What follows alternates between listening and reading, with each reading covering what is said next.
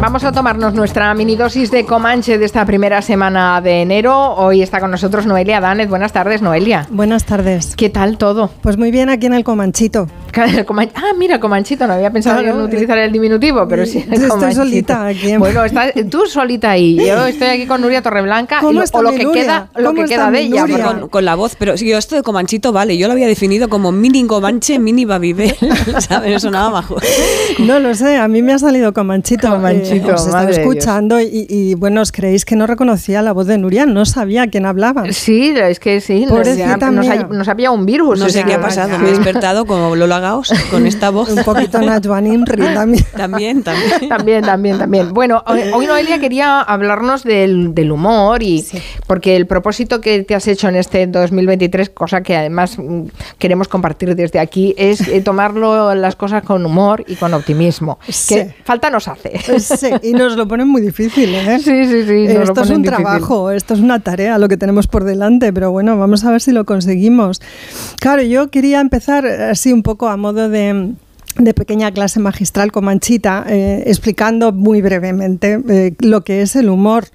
Eh, es en primer lugar un acontecimiento antropológico que tiene que ver con la risa, ¿no? Todas las culturas y las civilizaciones se ríen, lo que pasa es que lo hacen de cosas distintas. Por eso decimos que no es solo un acontecimiento antropológico, sino que también es un acontecimiento sociohistórico. Es decir, no en todas las épocas nos reímos de lo mismo y no en todas las épocas el humor cumple la misma función.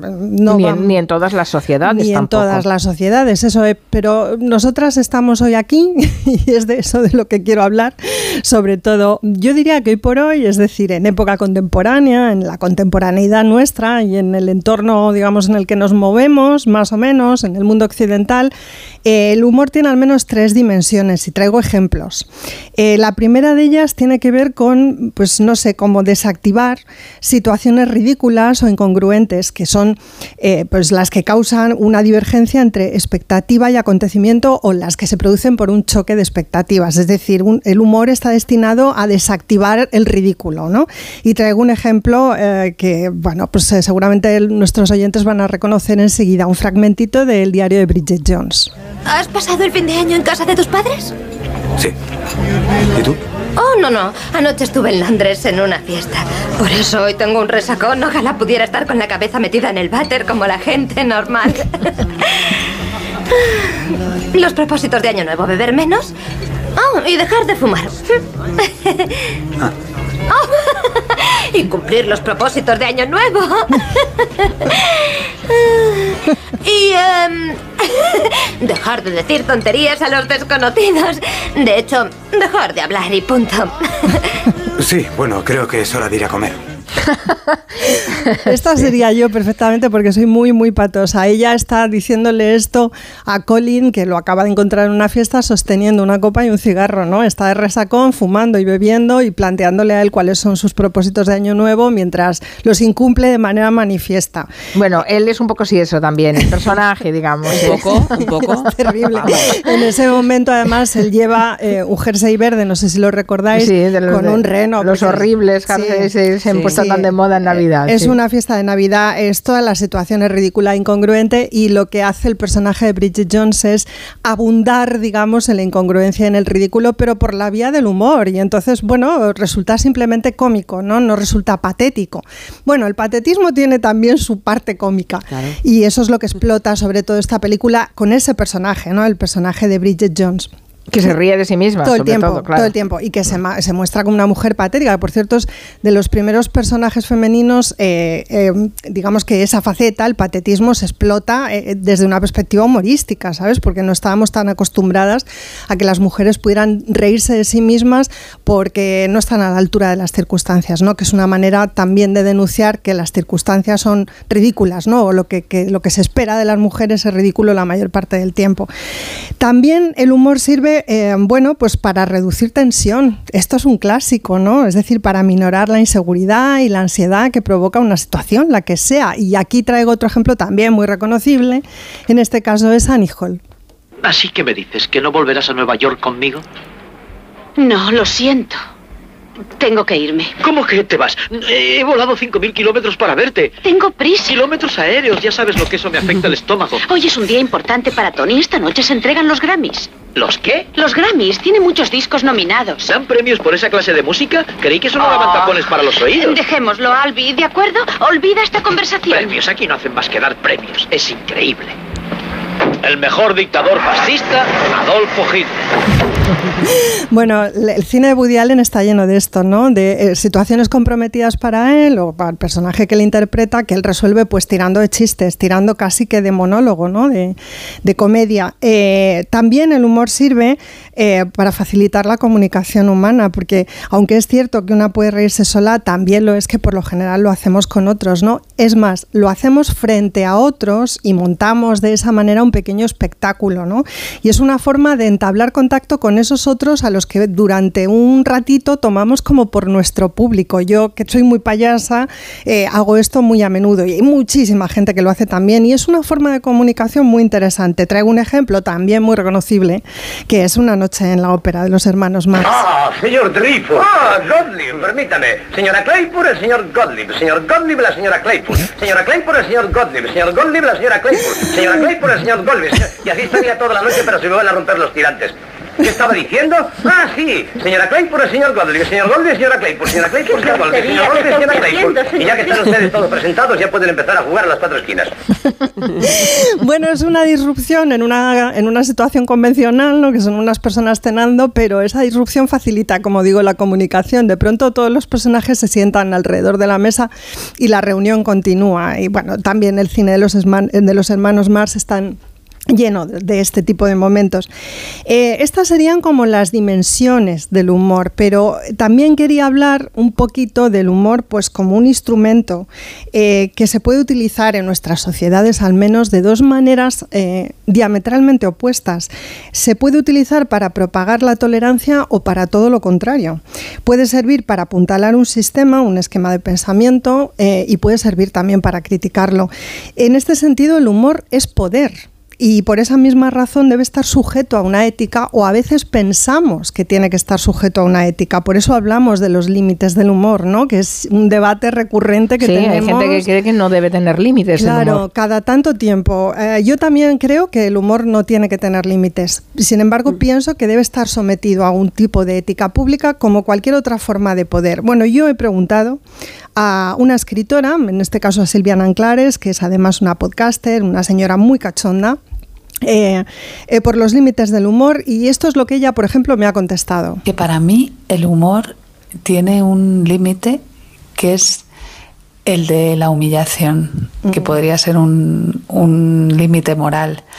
Cuando el humor se utiliza para humillar y además para humillar a alguien más débil que tú, es decir, se utiliza como un arma de poder, de poder jerárquico, no de poder subversivo, cuando se utiliza de arriba hacia abajo y con el fin de subrayar el poder, sobre todo es porque su propio límite es que deja de hacer gracia. Es decir, que gracia en el sentido también moral ¿no? o estético, deja de tener gracia.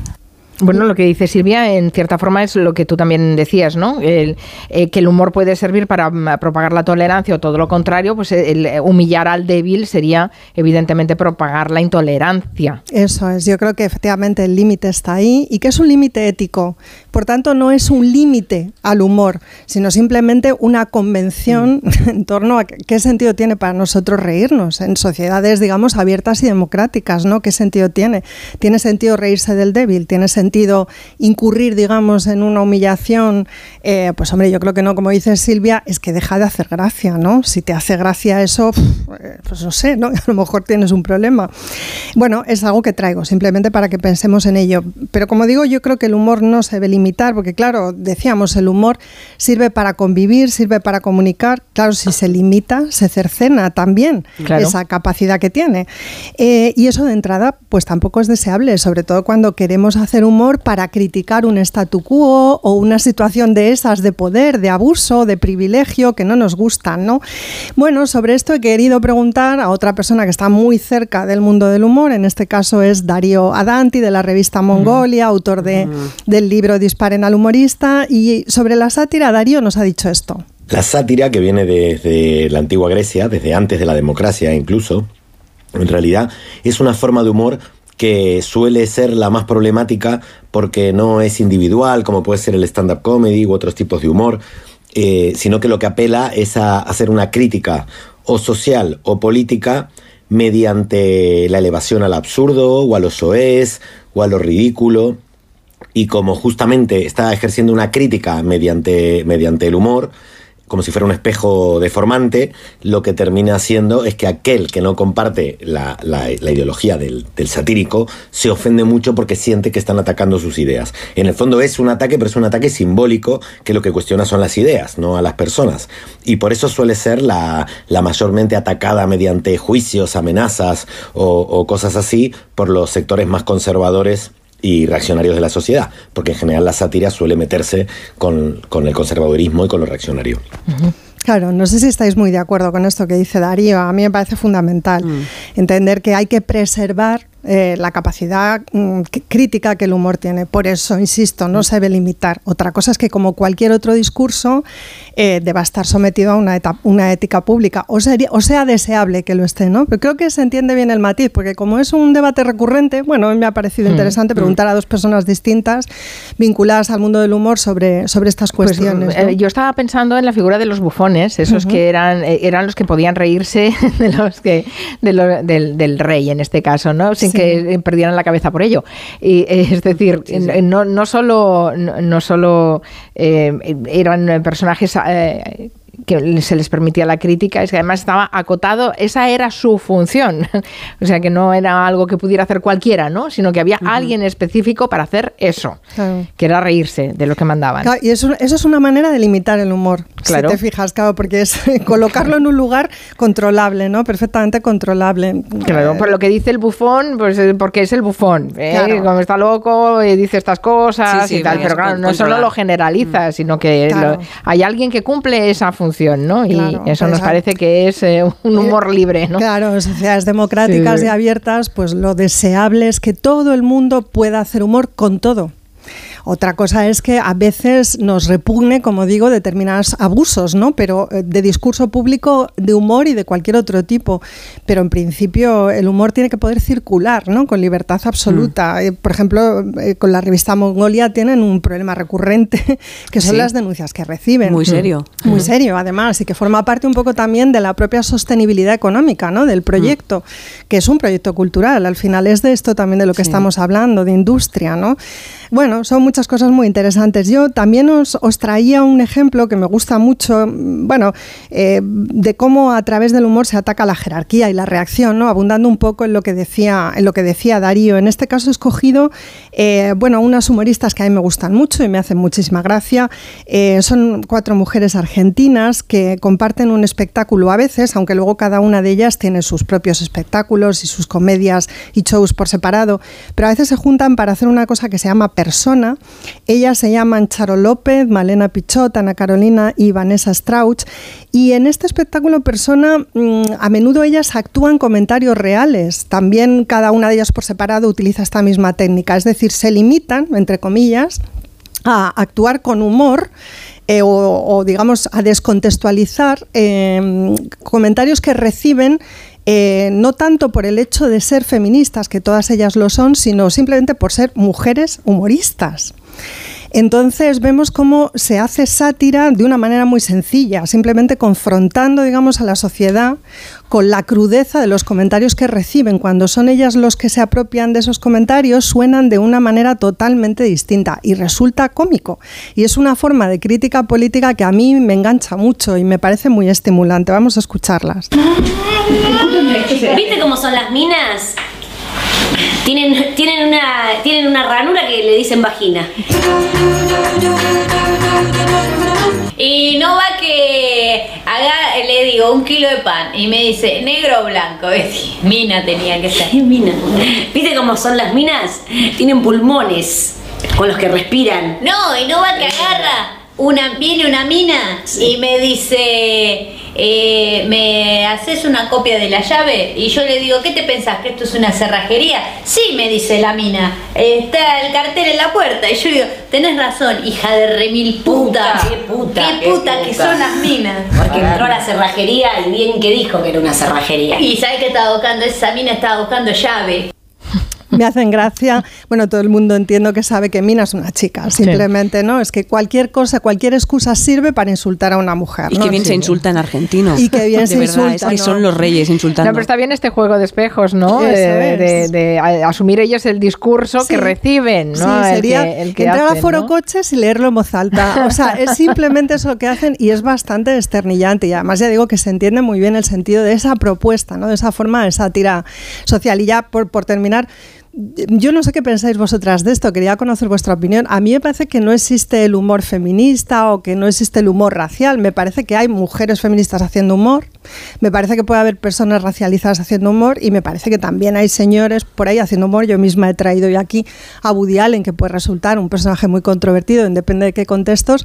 Y bueno, el humor no se debe categorizar. Otra cosa es la subjetividad de la persona que hay detrás, ¿no? Ni De el la- humor ni de ninguna creación Nada, artística. nada, exacto. si le pones una etiqueta ya la estás excluyendo de la general, de, de- de la- generalidad. Es decir, eh, si hablas de humor fem- eh, feminista o de humor de mujeres o Sí, de humor literatura femenina, lo o literatura femenina, ya estás haciendo un subgrupo, ¿no? Una subclase en que se entiende que lo que es importante es eh, no, no hablan nunca de literatura masculina ni de humor masculino. de, no, no. Bueno, sí que hablan de humor gallego, humor catalán. humor- Sí, de eso sí, sí, sí, ¿eh? sí, Peculiaridades regionales, eso pero sí, no, Sí. pero no, no. Bueno, no. yo creo que es interesante que estemos abiertas al humor que produce cualquiera y simplemente que comprendamos que, claro, quien hace el humor lo hace desde donde está. Y entonces puede ser una mujer argentina feminista o puede ser un comediante negro o afroamericano o, o mexicano en Estados Unidos.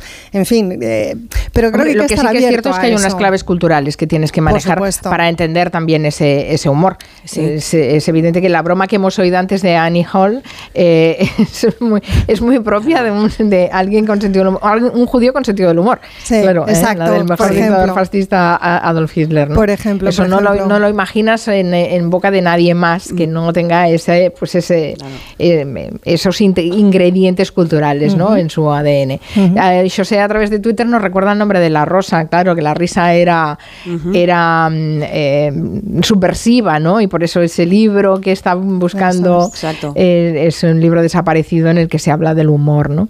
Y está bien, está bien. Eh, hablando de humor, hemos pedido a Nuria Torreblanca que nos cante algo con esa Sí. voz que Hola, tiene ¿qué tal? tan Hola, maravillosa. Es mi mejor día para cantar. Claro, porque eh, hemos pensado, hombre, el, el humor en la, en la música también es muy importante, ¿no? Importantísimo y además muy difícil. O sea, por quien crea que hacer una gracieta, hacer un gag, hacer un monólogo es algo fácil, pues creo que, que nunca lo han intentado en su vida. Es muy difícil. es Hacer un- humor es muy difícil. Es un género muy complicado y además si le añades eso a- acoportado a las canciones, pues todavía más. Tenemos algunos ejemplos. Randy Newman, un maestro del humor y del sarcasmo con muy mala leche cuando quiere, además de las canciones de Disney, también tenía muy mala leche, tiene. Y este es uno de los mayores éxitos del 77, Short People.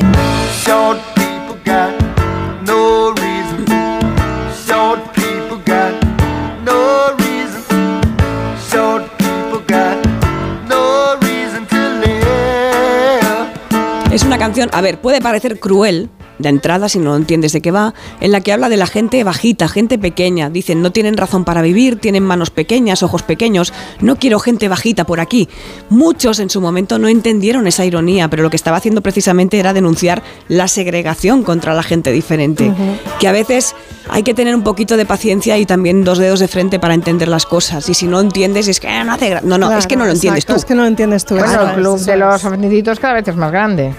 Ya, bueno, grande no, enorme, es un ya. problemón del siglo XXI. Vamos con Mari Sampera, una actriz, una cómica que se atrevió a cantar el tango de la cocaína. Cocaína, sé que al fin me has de matar. Mi Tremendo. asesina, pero calmas mi pena. ¿Qué año era? Si me A ver, Este, cuando lo cantó San Pedro fue más tarde, pero es una canción escrita por Gerardo Alcázar en 1926. Sorprende porque ya de entrada estuvo cantada por una mujer y quizá la, intención inicial del tango era la de sorprender, pero claro, es que llegó Mari Sampera y le aportó esa interpretación a los Sampere, dándole la vis cómica que la hacía única. O sea, si tenía una forma de denunciar la canción, ella lo convirtió en un chiste y en un espectáculo y en un esperpento, porque era así Mari Sampera y que era genial y única, ¿no? Vamos ahora con un capo del flamenco y también del humor, Emilio el Moro. Bueno, tenía canciones propias que eran para partirte de risa, pero cuando se lanzaba las versiones de temas conocidísimos de grandes artistas, pues nos mataba de risa. Todo el que nace tiene que palmar, todo el que rabia tiene que ladrar. Agua sin cloro tú no beberás, y allá en la gloria me lo contarás.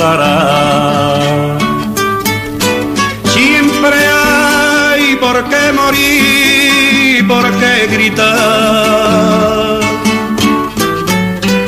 Nunca hay un albañil para repellar. Al final, las obras quedan, el tío se va. Otro que venga la continuará.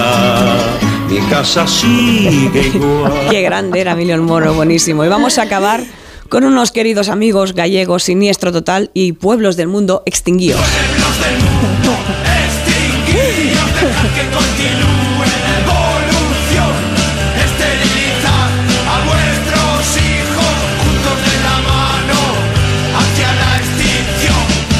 Esta canción en la que empezaban diciendo que ya no hay trilobites en el mar, en Siberia no queda ni un mamut, las ballenas desaparecerán, así que humano ya solo quedas tú. Ellos en su momento ya denunciaron el cambio climático eh, antes que Greta y la única solución posible para salvar el planeta es extinguirse, que la especie humana desaparezcamos. Lo escribieron de coña, pero es que al final van a tener razón. Al final tendrás razón, sí, fíjate, las grandes verdades que se dicen con el sentido del humor, ¿no? Tengo miedo de que te extingas antes de las 7, Nuria Torreblanca, con esa vocecilla que le queda. Me quedaré mudita.